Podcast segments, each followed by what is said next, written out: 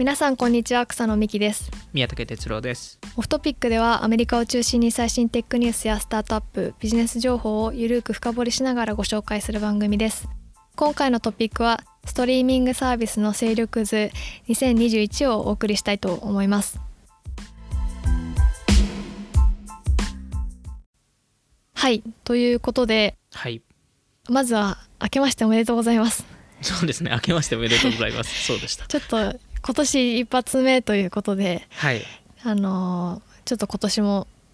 更新できればなと思ってます。はい。はい。頑張りましょ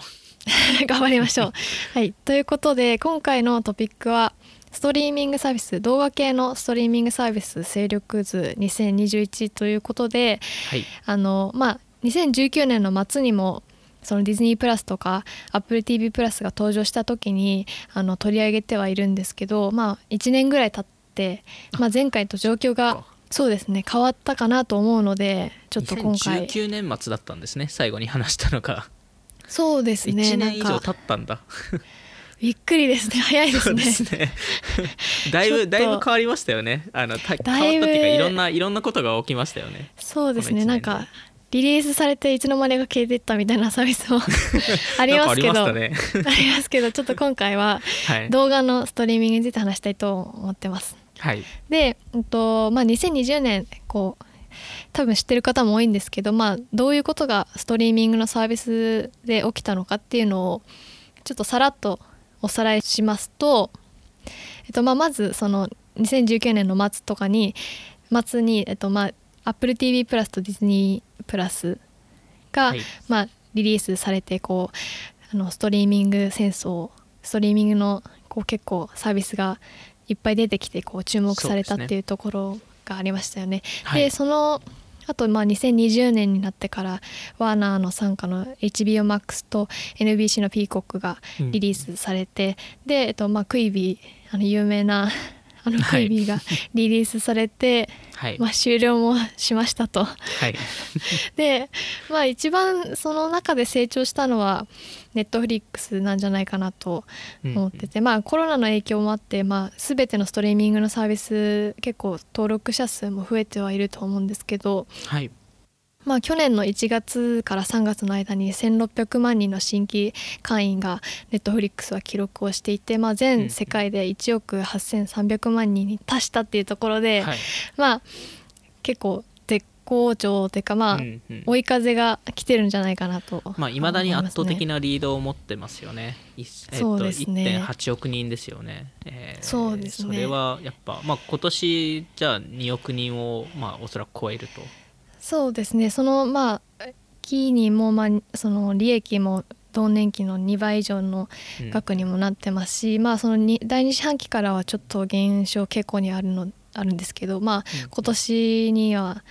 会員数が2億人が見えてきたかなっていうところで、まあ、一番大きなインパクトがあったのがネットフリックスかなとはうん。思います。まあ特にで海外はい。ですごい伸びてますよね、ネットフリックスは。アメリカはもう割とユーザーがもう使ってたりするので、なんかすごい海外、うん。特にアジア圏とか、えー、放火したりとかもしてるかなとは思いましたね。確かにそうですね。日本もそのうちテレビあるんですけど、はい。大晦日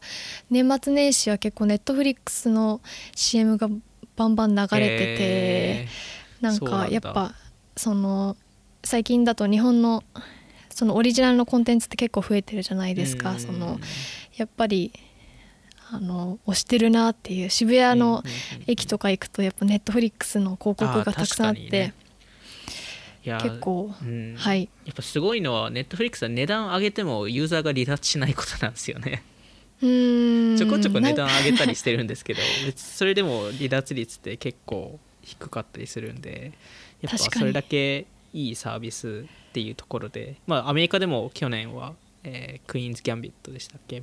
はい。とかもすごいネットフリックス上で人気になったので。うーん確かになんかねかあー話題になりましたね、はい。なんかやっぱりそのどのストリーミングサービスよりもオリジナルコンテンツでヒットを出し続けてるっていうのがネットフリックスのやっぱ強いところというか、うん。やっぱそれがさらにこう評価されてるのは一番がネットフリックスなんじゃないかなっていうふうには確かに思いますね。うんうん。はい。はい、で宮武さん的にはこう気になったストリーミングのサービスってありますか？まあやっぱりディズニープラスですよね。あやっぱり圧倒的な成長を2019年末から、まあ、ローンチした時から、えー今まで、えうん。ー行って、えーまあローンチの時には、えー2024年までに6000万から9000万人の登録者を獲得するみたいなことを言ってたんですけどーはい。今現在8700万人いるんですよ。おお5年後の計画を1年で突破、まあ、いわゆる突破したと。すごいですね。っていう話なので逆にそれで計画を見直して、えー一応計画だと2024年、まあ、いわゆる、え34年後、えーには、えー2.3億人から2.6億人の登録者を獲得しますと。となると、まあ、今今現在はネットフリックスの半分弱のはいレベルに到達したんですけど、逆に1年で到達できたので結構追い風はすごいなっていう。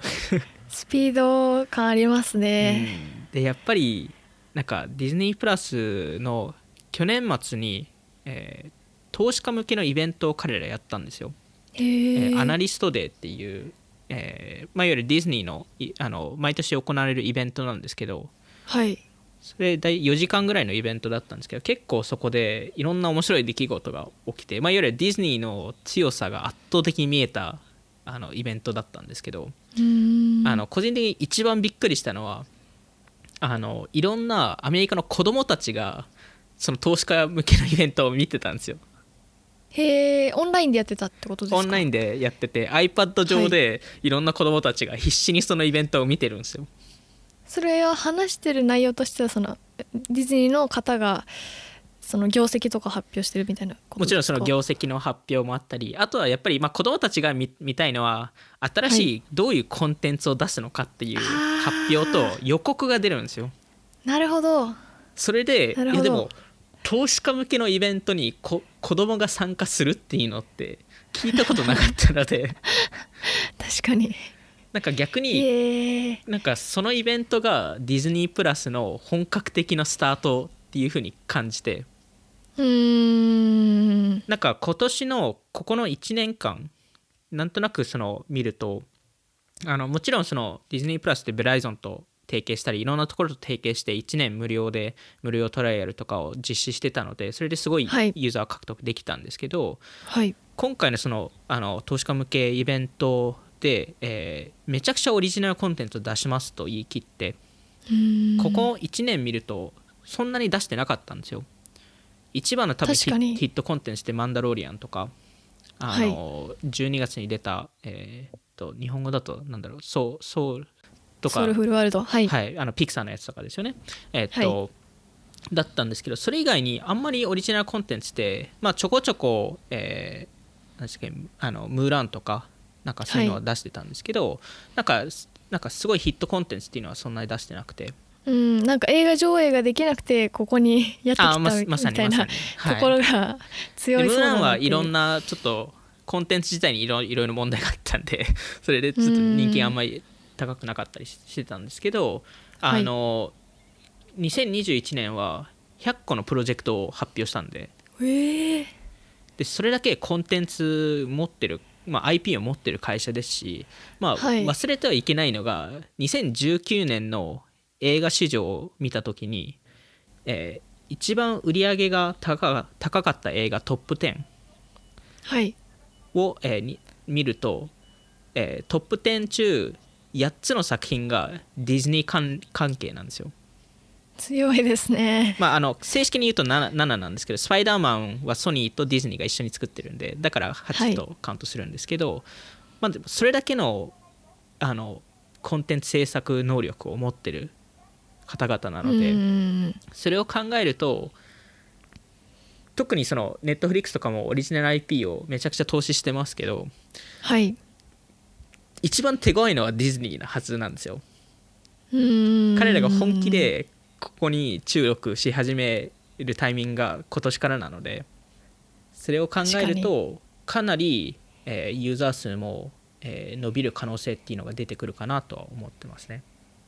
でもなんかネットフリックスとディズニーはある意味こうコンテンツの色がバッティングしない気がしててまあ、共存はできそうですよね。共存はできそうな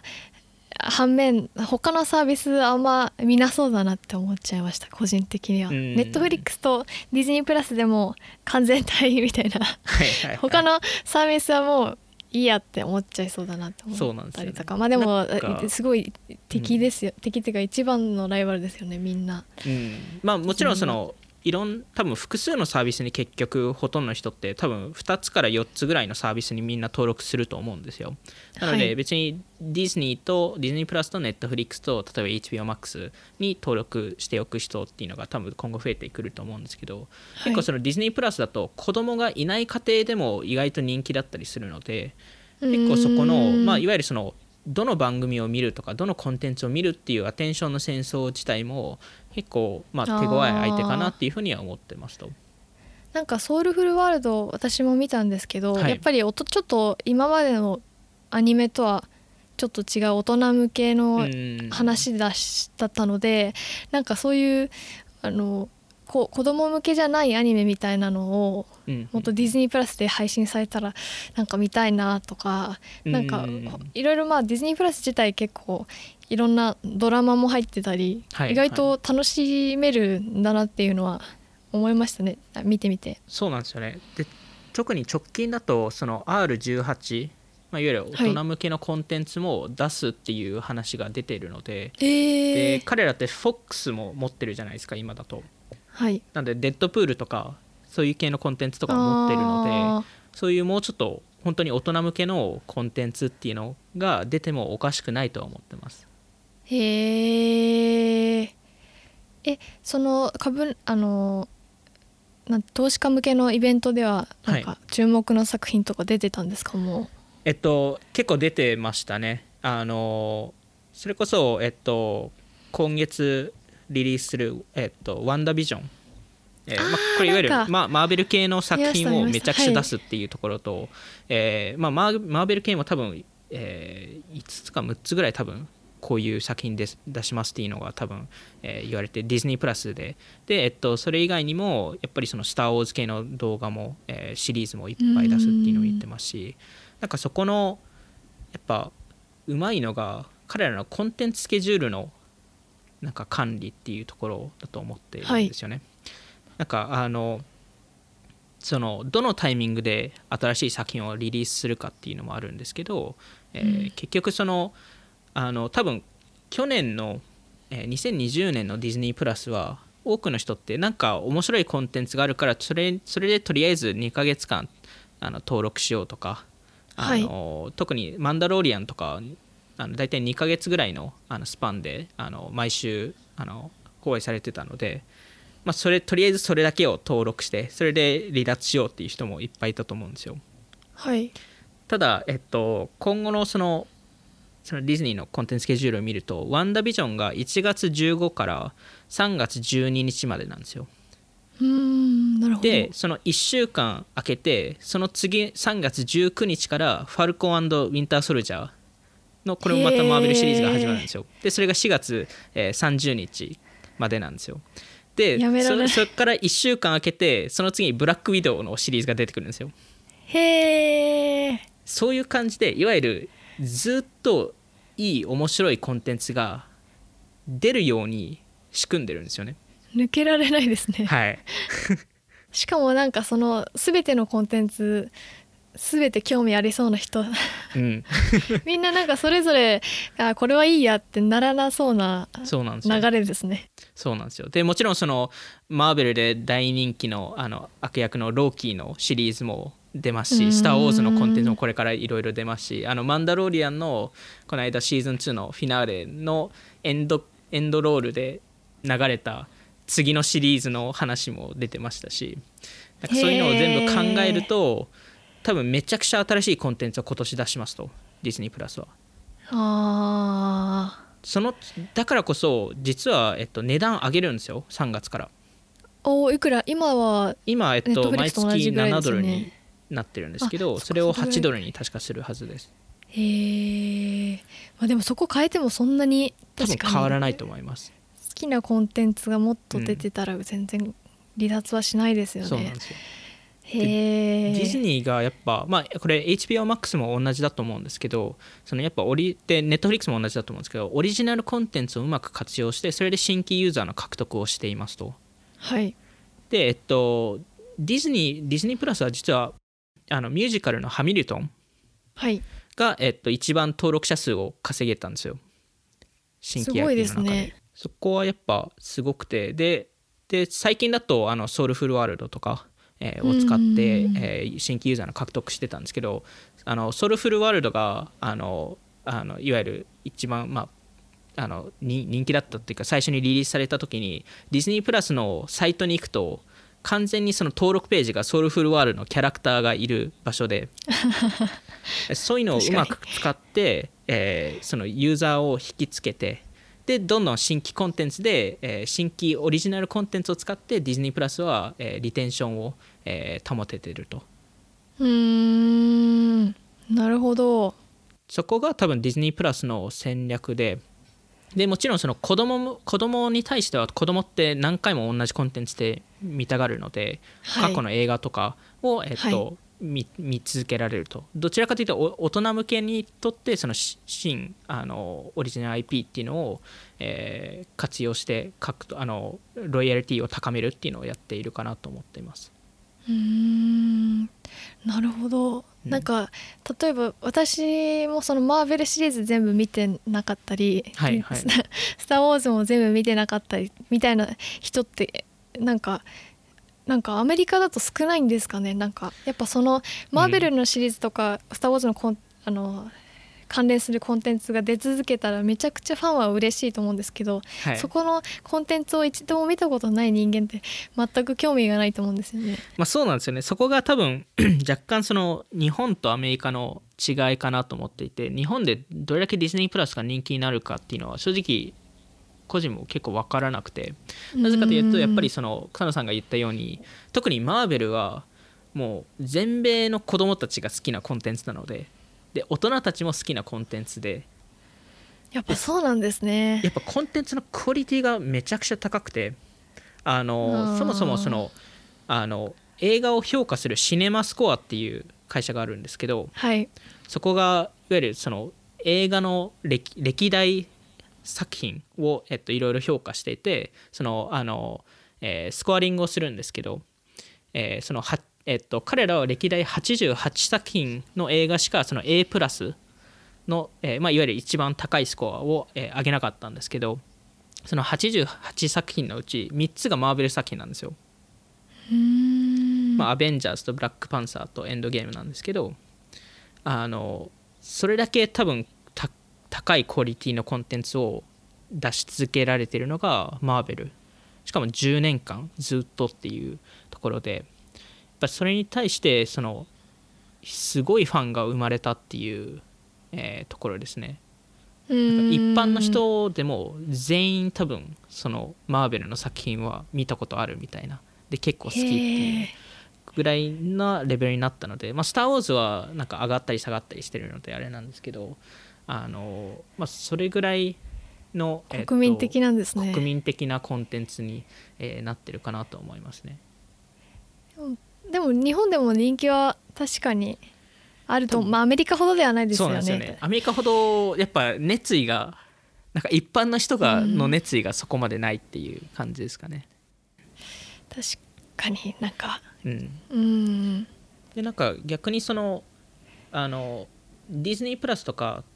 まあ、ネットフリックスも多少そうだと思うんですけどそのオリジナル IP 新しいオリジナル IP でユーザーを獲得しながらそのたもあのロイヤリティを高めるいわゆるリテンションを高めるっていうことをやってるんですけどはい。逆にあの HBOMAX、えーとかは、はい。えーちょっと違う戦略を使っていてもちろんそうのん。新規ユーザーの獲得自体は新しい IP とかを使っていてで確かはい。来年、あこ今年、えー、全ての新しい映画は、えーあのえー HBOMAX で あの上映したりするする予定なんですけど、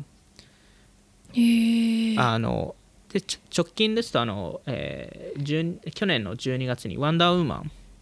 はい」の新しい映画が、えー出て、えーそこで、えっと、結構、まあ、新規ユーザーの獲得ができたんですけど、まあ、大体多分ハミ、えっと、ディズニープラスのハミルトン以上にユーザー獲得ができたらしくて言われてるのは大体人気ですね。100万人ぐらい新規ユーザー獲得できましたと。へえでその100万人と考えると100万人がで HBO Max の値段って毎月15ドルなんですよ。はい。あ高いですね。結構高いです。あのやっぱり HBO なので高いクオリティのコンテンツっていうあのところなんで。でえっとまあわかんないですけど大体 LTV、まあ、あのいわゆるどれくらいあの継続して使うかっていうのが1年から1.5年ぐらいと考えると、まあ、いわゆるワンダーウーマンのインパクトが179 millionから270 million ぐらいあったかなとはい言われていますと。へえで逆に多分今後なんですかねなんか一つ今回その、まあ、2020年でできたあのシフトっていうかが映画館での unit economics よりストリーミングの economics の方が場合によってはいいんじゃないかっていう話で。うーん。映画チケットだと大体1枚1000円じゃないですか。はい。アメリカでも1000円ぐらいなんですけど、はい。あのただそれって映画館の取り分も含まれてるのでで多くの映画館って5050でスプリットしたりするんですよ。あ結構折半なんですね。そうなんですよ。なんで500円ぐらいしか実は入らないんですよ、あーじゃあストリーミングのユーザー1人増えた方がうん、しかも全然。ストリーミングの人が入ることによってロイヤリティを買ってるんで。ういわゆる何ヶ月も、えーコンテンツを見てくれる。いわゆるそれでいろんなところでアップセルできる。しかも IP を持っていればグッズ販売とか、えーそういうことが、えーできると。逆に Netflix は若干そこがミスったなっていうのを思うのがクイーンズ・ギャンビット。はいを、えーっと出した時にチェスセットを一緒に出すべきだったっていう。ああチェスセットの売り上げが莫大に伸びたので確かに確そのかに影響で、伸びましたね、はい、そこはちょっと残念だったなっていう。多分絶対そこはディズニーは絶対見逃してないはずなんですよ。ネットフリックスってなんかこ公式にはそんなマーチャンダイズやってないですよね。出さないですよね全然。ストレンジャーシングスとか。あれもなんかそのねたまにそのフィギュアとかは出てますけど、うん公式であのネットフリックスだけでっていうのははいはい販売はしてないですよね、確かに。そうですよね。なんかそこが若干不思議なポイントでもあるかなと思ってやっぱりそのフィギュアを持つことによってよりその愛着が生まれるっていうか、まあそうですよね、はい。で逆にそれもプロモーションになるスので、うーん。うん、確かになんかそこはあの若干多分会社としての戦略の違いなのかなとは思いましたね。まあ、あとはその、はいディズニープラスのちょっと話にあの戻るとそコンテンツのリリース自体もすごい彼ら考えていてあのうんクイビーの無料トトライアルが終わる週にハミルトンを出してるんですよ。へえとかあのワンダーウーマン1984年のあのリリースされた日にソウルフルワールドをリリースしたりしてるんですよ。あちゃんと他のサービスのはい。リリース日も踏まえてリリーちゃんスしてるんです、ね、と踏まえて競合サービスが話題にならないようにしようとしてるんじゃないかと個人的には思ってます。全然気づかなかったですねそれは確かに。なんですよ。意外とそこを多分ちゃんと見てるのかなと思ってて。あでそうだ。えっとでその HBO Max の話に戻ると、はい。あの彼らはその、えーワンダーウーマンのコンテンツで新規ユーザーを獲得するんですけど彼らのリテンションの戦略っていうのがもちろんそのオリジナル IP もあれば、既存の結構強い IP を彼ら買収してるので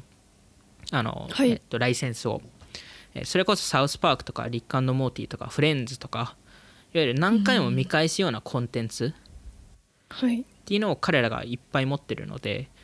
えーだからこそ、まあ、いわゆるそこをあの、まあ、いわゆる HBO Max に登録したら、まあ、とりあえず登録したんでフレンズを見ようかってなるんですよねみんな。あーそのあのあなんか面白いのなさそうだなってかなんはいていうか、ハマるのなかったらまあこれとりあえずこれ見ようかっていうのが入ってるっていう。ああそういうのも結構重要だったりしますね。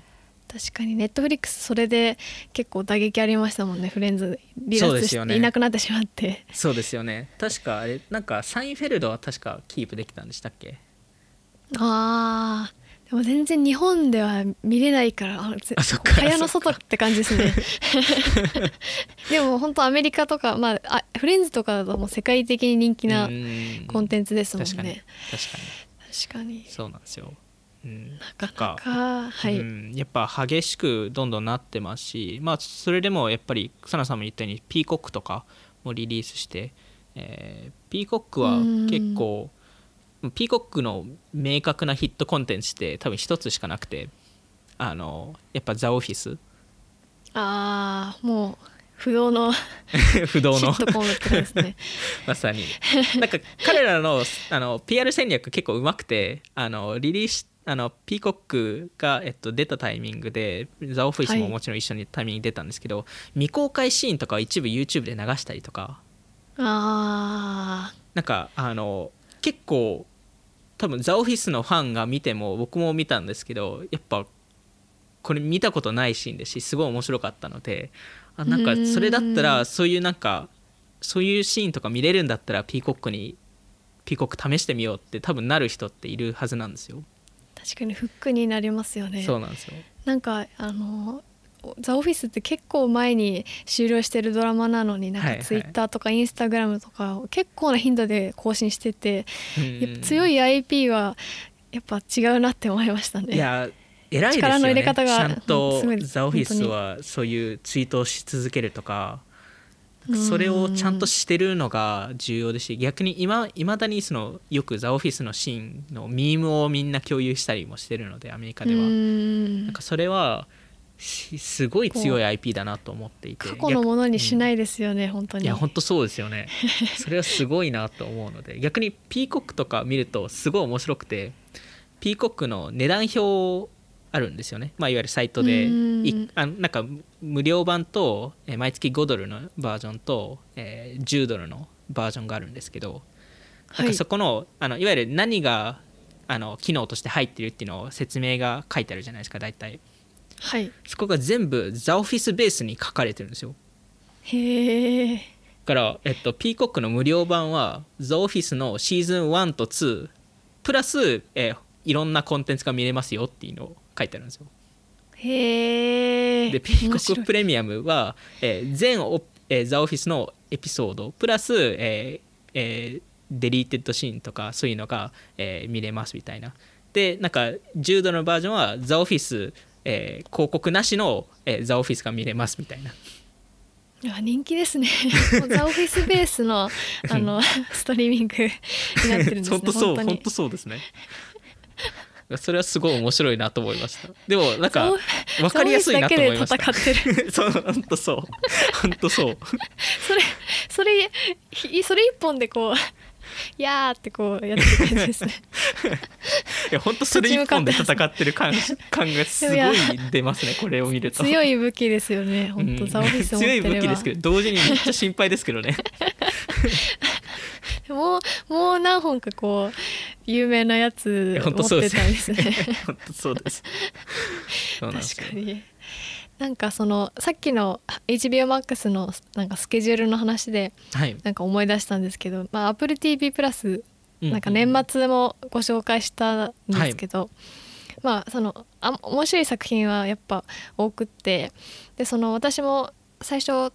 その見始めたきっかけは、うんその新しい Apple 製品を買うと1年間無料になる、見れるっていうなんか期間があって、はいはい。でそれで試しに見てあ面白いなと思ったんですけどこうやっぱりこう規約更新の期間が近づくとやっぱ最初の見てたドラマの第2シリーズン目がうんうん契約が切れるとともに出てくるみたいなあスタートするみたいな。今2個あって はいはい。2個あってプラスそのビリー・アイリッシュのドキュメンタリーとかなんか新しい話題作はその後かその前後ぐらいにやっぱり、あのその1年経ってから出てくるので、うん。いやちょっとあーちょうどうしようか切れるその次の週とかですよね。いやちょっと検討しちゃいますよね なんか。いやそうなっちゃいますよね。うんあとなんか。1年とりあえずっていう感じになっちゃいますよね。なっちゃいますねなんか、うん。でもやっぱ AppleTV のまあ本当に面白いし力も入ってるんですけどただ話題にならないっていう。本当に話題にならないのでやっぱりそのローンチがちょっとまずかったんじゃないですかあそこは。うーん。ローンチする時になんかそこまでヒットコンテンツって多分初期が一番最初にローンチした時でそこまでなくて。かうーん。なんか最初からテッド・ラッソーが出ていればいやうん。変わってた気はします、いやでも最初にこうリリースした時に例えばススティーブン・スピルバーグのショートドラマとか入ってたんですよ。それってそんな人気なんですか、だから人気じゃないんですそれが。え人気じゃないじゃないですか？でも でもなんかでまあテッド・ラッソーとかは正直いろんな人が面白いって言う言うんですよ。まあ面白いんですけどまあその個人的にはやっぱりそのあのなんていうか PR がそのローンチのローンチよりもその PR というかシェアしづらいっていうところがあるかなと思っててやっぱりあの TikTok とか Instagram もそうですしうんうん。あのあんまりあのコンテンツ側自体が発信してないのでうなんかあこれおもしこのドラマ面白かったなと思って未公開シーンとかないかなとかそのキャストのインタビューとかないかなと思ってもないんですよね。でまあ予告とかもに日本人だからかもしれないんですけどやっぱり英語のやつしかないのでうん。これ面白いよって言ってもやっぱスルーされちゃうというかやっぱ なんかこう共有しづらいなっていうのは私ネットフリックスとかディズニープラスとかに比べるとあるなとは思いますね。ちなみに一応聞いてるあのリスナーさんへの報告なんですけど一応ちゃんとテッド・ラッソーを見ましたと。あどうでした？あのめちゃくちゃ面白かったです。あのけ多分3日ぐらいで全部見ちゃったので。うわ本当。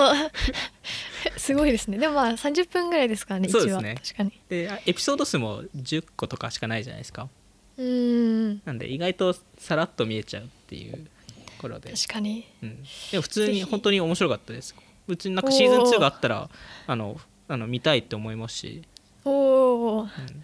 嬉しいです、うん、あの本当良かったです。あの Apple TV プラス検討はしないといけないのかなみたいな。おおいやはい。なんか結構普通に面白いドラマはあこれから出るものとかも結構面白そうだなと思うんですけど、うーん。うん、なかなか。なかなかねなんかとみんな登録しないですよねやっぱそのクイーン・ギャンビットだったりやっぱネットフリックスの話題になるみんなのあれ見たっていうなんか熱狂がないんですよね。ないですね。アメリカでもないですね。うん本当にネットでちょろっとこうファってなるわちょっとだけ盛り上がるっていう。あ なんか見た人が少ないから余計 あいいよねってそこでシュシュンってなって終わるっていう感じなんですよね。いやーでもそのシェアされにくいっていうところだとあの、ね、2020年シャットダウンしたサービスが1個ありましたけど、ああリリースして、はい、リリースして間もなくシャットダウンしちゃいましたけど。そこも結構初期はそういう批判とかが多かったですよねうーんそうなんですか。まあ確かに。なんかスクリーンショットが撮れなかったんですよ、初期。ああ撮ろうとすると全部黒い画面になっちゃうんですよ。でもネットフリックスもアップル TV もそうじゃないですか。ディズニーも。えっとあれディズニーってそうでしたっけ？多分。でもなんかそのショートドラショートビデオとしてはなんかあんまりないですよね。そのうん。スクショ撮れないっていうの。なんかそれがすごい批判された覚えがあります。あのローンチししたタイミングで。うーん。もうでもあくまでも映像作品だよっていう感じなんですかね。まあ多分彼らからするとそうだったんですけど逆にまあうんその影響でシェアされにくいっていうのもあるんで、確かに。うん、でも本当にうん有名な人ばっかりでしたよね。なんかそのうん。私もそのクイビー自体自体こう登録してなかったのでどういうものがあったのか知らなかったんですけど、そのローンチ予定だったリストみたいなの見るといやえなんか本当に有名な人ばっかりでなんかセレブがすごいウィルス集まりましたね。本当に、まあ、スティーブン・スピルバーグとか、はい。そのあのジェニフあのジェニファー・ロペスとかシャ、はいチャンス・ザ・ラッパーとか、うんウィル・スミスとかなんか有名な本当にハリウッドのはい。有名な人ばっかりの番組がいっぱいあったんですね。いやそうなんですよ。ただそれが逆に良くなかった部分もあると思っていて。うーん。でなんか2つクイビーがあのダメになった理由っていうのが主に2つあると思っていてはい。えっと一つは、えーそもそもその、まあ、彼らが多分どもう少しその若手層を狙ってたと思うんですけどうんうん今の若手層って、まあ、ウィル・スミスは置いて ジェニファー・ロペズとか、まあ、いわゆるハリウッドのトップセレブうんの動画を別にそんなに見たくないっていう。うーん。なるほどはい、どちらかというと、えーエマ・チェインバレンさんとかチャーリー・ディアメリオさんとか YouTuber とか TikTok の方とかが、はい、のショート動画を見たいと。うーん。別になんかトラビス・スコットが入ってれば別の話だったと思うんですけどなんかそこの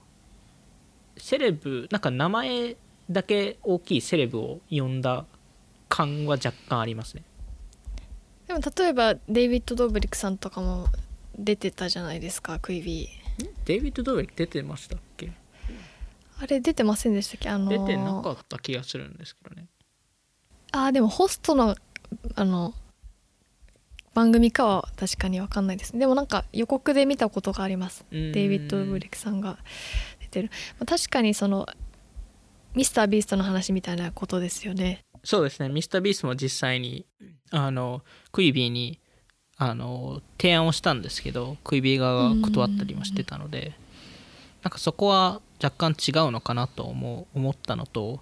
あとはまあもう一つやっぱお二つ目のその理由っていうのがあの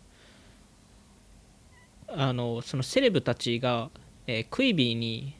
いわゆるトップコンテンツを提供しなかったっていうところですね。うーんとというとどういうことですか、基本的にやっぱりそのネットフリックスとか Hulu とかあの HBO とかあの方がやっぱ強いっていうのはある程度認識みんなしてたのでそこにまずピッチしますと。ああそこがダメだった場合に全部ダメだった場合にクイビに持っていきますっていう、えっと、人がいたらしくて。なるほど。となるとやっぱりヒットコンテンツが出しにくくなるとクイビ自体が。あーなるほど。なんかその、有名な人がすごい出てるなっていうリリストを見て思ったんですけどはい。例えばそのチャンス・ザ・ラッパーっていう有名なラッパーとかはい。の番組で言うとそのいたずらドッキリみたいな日本でいうドッキリみたいな番組をクイビでやっててだけどネットフリックスでそのラップのバトルラップのはいはい。せ、あのなんていうか普通の一般人の人がラップのバトルでスターになっていくみたいなリアリティショーの方が絶対に面白いし、うん例えばうんあのアリアナ・グランデのあのドキュメンタリーがネットフリックスでやってる中こっちだとアリアナ・グランデのもっとマネージャーの人のドキュメンタリーみたいなのをやっていてうんちょっとやっぱ差が、まあ、どっちも多分絶対面白いんですけどなんかそうね。差が出ちゃいますようんね。若干差が出るっていうのもありありますよね。うん。確かにうん、まあ結局そのショート動画だと YouTube と TikTok も存在するのではいそこに対して果たして、まあ、そこのコンテンツと比較されちゃうので結局映画とは比較されないので Netflix とも比較されにくいと思うん。ですよ。まあ確かにとなると常に見れる YouTube とかと比べるとなんか差はあるなっていう感じ。なやっぱり制作クオリティはめちゃくちゃ高いです。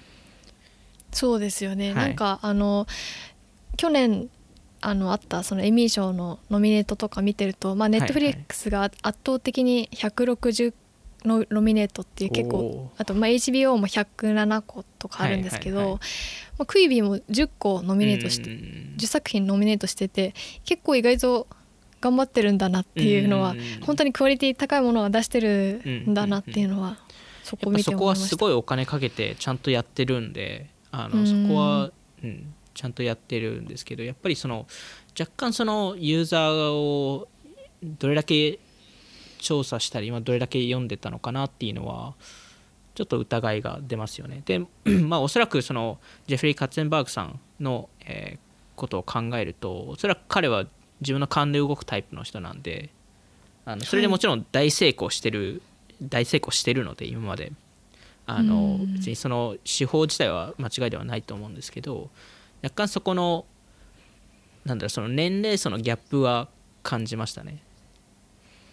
なるほど、うん。マーケティングの手法も結構微妙だったりしたのでなんかスーパーボールのコマーシャルがすごい批判された覚えがありますねどういう CM なんですか？ちょっとどういう CM かあんま覚えてないんですけど僕も見た時にえみたいなえこれみたいな。うん、リアクションだったのしか覚えてないですね。あーなんかその温度差があったんですね、うん。ユーザーと。確かになるほど、ちなみにもともとクイビーっていう名前にする予定じゃなかったのでなんて名前にする予定だったんですか？もともとおまかせっていう名前にする予定だったらしいです。だダサー。ダサー。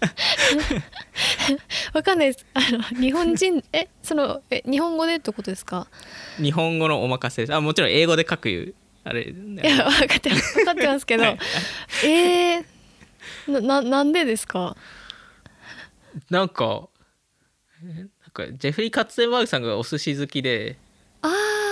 そういうのもあってなんかいわゆるなんかいいいいコンテンツ。をそうそうそういいコンテンツを出してくれるサービスっていう厳選しましたみたいな。そうそうそうそう。ーあーコンセプト自体はは間違ってないと思うんですけど、うん、お任せかみたいな。クイビも奇妙な名前だなと思いますけどそうですね。さらにそれは ないですね。でも話題になるかもしれない。話題にはなるかもしれないですね。すごい。へえ確かになんかそうですね。でも結局、うコンテンツはなんかあれですよね。なあの 6? あ6がはい。6に買収されてコンテンツはすそこで見れるなんか無償で無償で出すってロックが言ってますよね。クイビーだとなんかそれは。75作品ぐらいまだあったらしいので。いや作った人たちが報われるといいですね本当に。出てる人もまあただそれが見れるのは嬉しい。コンテンツを買った額が 100, 100億以下だったらしいので。うわまあうん。ー まあちょっとじゃあなんか他に ありますか？なんかでも結構あの他にっていうかまあ補足として思ったのはクランチロールとか結構、ね。あのソニーが買収しあれすごい買収だったと思いますあれいくらでしたっけ？100? 100? 1222億円おですね。ー1000億ぐらい。えーいやあれはすごい買収だったと思います。いやーなんかやっぱクランチロールって他のサービスストリーミングとはちょっと違ってファンコミュニティが強いですよね。うん。うん。でやっぱその2019年のあのポッドキャストでも多分ネットフリックスのポッドキャストで話したと思うんですけど、はい。アニメコンテンツは非常に伸びるのでそこを買うのは大正解だと思います。確かに。なんか日本にとってもそのソニーのその買収その買収したところの鬼滅とかも作ってるはいところはいなので、なんかそういう日本のアニメが海外進出になるステップというか足掛けになるったらめちゃ私もその日本人として嬉しいですよね。いやそうなんですよね。鬼滅もめちゃくちゃアメリカでも見てる人多いですし。へえやっぱそうなんですか？多いです多いです。結構リアクション動画めちゃくちゃ TikTok で上げてるんでみんなえなんて言うんですか？鬼滅のえっと刃 Demon Slayer ですね。あもう鬼滅の刃ってことですか？えっとまあそうですね。うんそうなのかな、えなあそうなんです鬼、うん、映画は多分まだ出てないんですけどあの映画多分今年どっかで出ると思うんですけどあのシリーズ自アニアニメシリーズ自体は出てて結構人気ですね。アメリカでいろんなアニメがめちゃくちゃ人気なんで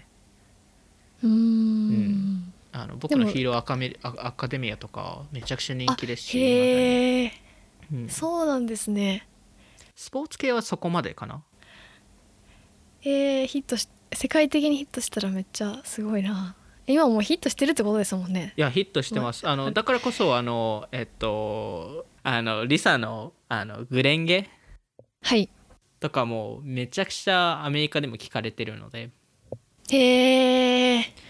なんであの、まあ、だからこそ多分あのあのリサのあの YouTube の動画とかグレンゲの動画とかってすごい再生回数が多いのって日本だけじゃないんですよあれ。確かにザあのザファーストテイクのリサの回見る、リサさんの回見ると海外からのコメント結構多いなって思いあました。そうなんですね。はい。はい、はい、い。やあの YouTube チャンネルの中でも圧倒的に一番再生回数多いじゃないですうん。かあれはもはいはいはい。う日本だけの影響じゃなくてうん、いやっぱ海外からの。や海外です。で多分その影響でいろんな海外の人ってファーストテイクを見始めてるんですよそれはすごいですね。なんかそれその影響で何人かあ僕も YouTube で見たことあるんですけどあのデフテクがあのマイウェイをファーストテイクで歌ったじゃないですか。はい。そのリアクション動画をいろんな人が上げていて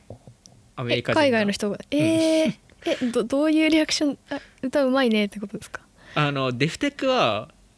なんかあれあれってちょっと、まあ、ラップラップ調じゃないですか。はい。なんでなんかすめちゃくちゃ反応が良くてみんな。へえこれなんかジャンルをみんなわかんわこのジャンルなんだっていうのを言ってて。そのコメントが一番多かったかな。このな何なんだろうこの音楽のジャンルってなんて言えばいいの初めて聞いたみたいな。そうそうそう初めて聞いてすごいおもし面白くていいっていうのを言言ってる人が多かった気がします。へえなんかそれはなんか新しい反応ですね、うんうん。なんか夏夏メロ感がうん、私たちの世代だとある感じはしますよね。特にデフテクだと沖縄のあのスタイルを使いながらラップ入れてるのでなんかそういう感じって多分アメリカで多分聞かれたことないですよ。こんな穏やかなラップ聞いたことないみたいな。穏やかな。確かにアメリカ人からしたらなかなかないですね、うん。確かに。とヒップホップとはこ違うじゃないですか。の確かに。なんかそのあのサーフサーフっぽいところとうん。でもそのもうあの外国人日本人じゃじゃない方いるじゃないですか。あ,、あはいはいはい。の人もハワイ出身かどっかの人でああそうでね。なんかその海のなんかリズムうん。こうなんていうかこのいやわかりますわかります。か感じはあるんですけど、うん。いこうメロななんていうんですかね、はいはいはいはい。独特ですよね確かに。日本や結構独特で。今考えると。うん、だからアメリカ人からの反応ラップって誰誰一人言わないんですよ。これは何って。そうそう。これこれ何のジャンルなの？みたいな。ああ J ラップ。うん。でも J, J, JK わかんないじゃないですかみんな みんな j p o p ぐらいしかわかんないですよ。知ってたとしても。確かに。へえ、ファーストテイク人気なんですね。なんかもしかしたらリサさんの影響で海外の人が他のファーストテイクを見始めてるのかなと思いましたね。へえやっぱアニメの影響ってすごいなと思いました。確かに。なんかやっあれですもんね。ジブリとかも HBO でしたっけ？ああそうでしたね。確かに。なんかそういうアニメコンテンツは見れるといいですねもっと見てもらえたりどんどん海外で広がると思います。うん確かに。ちょっとじゃあ今年も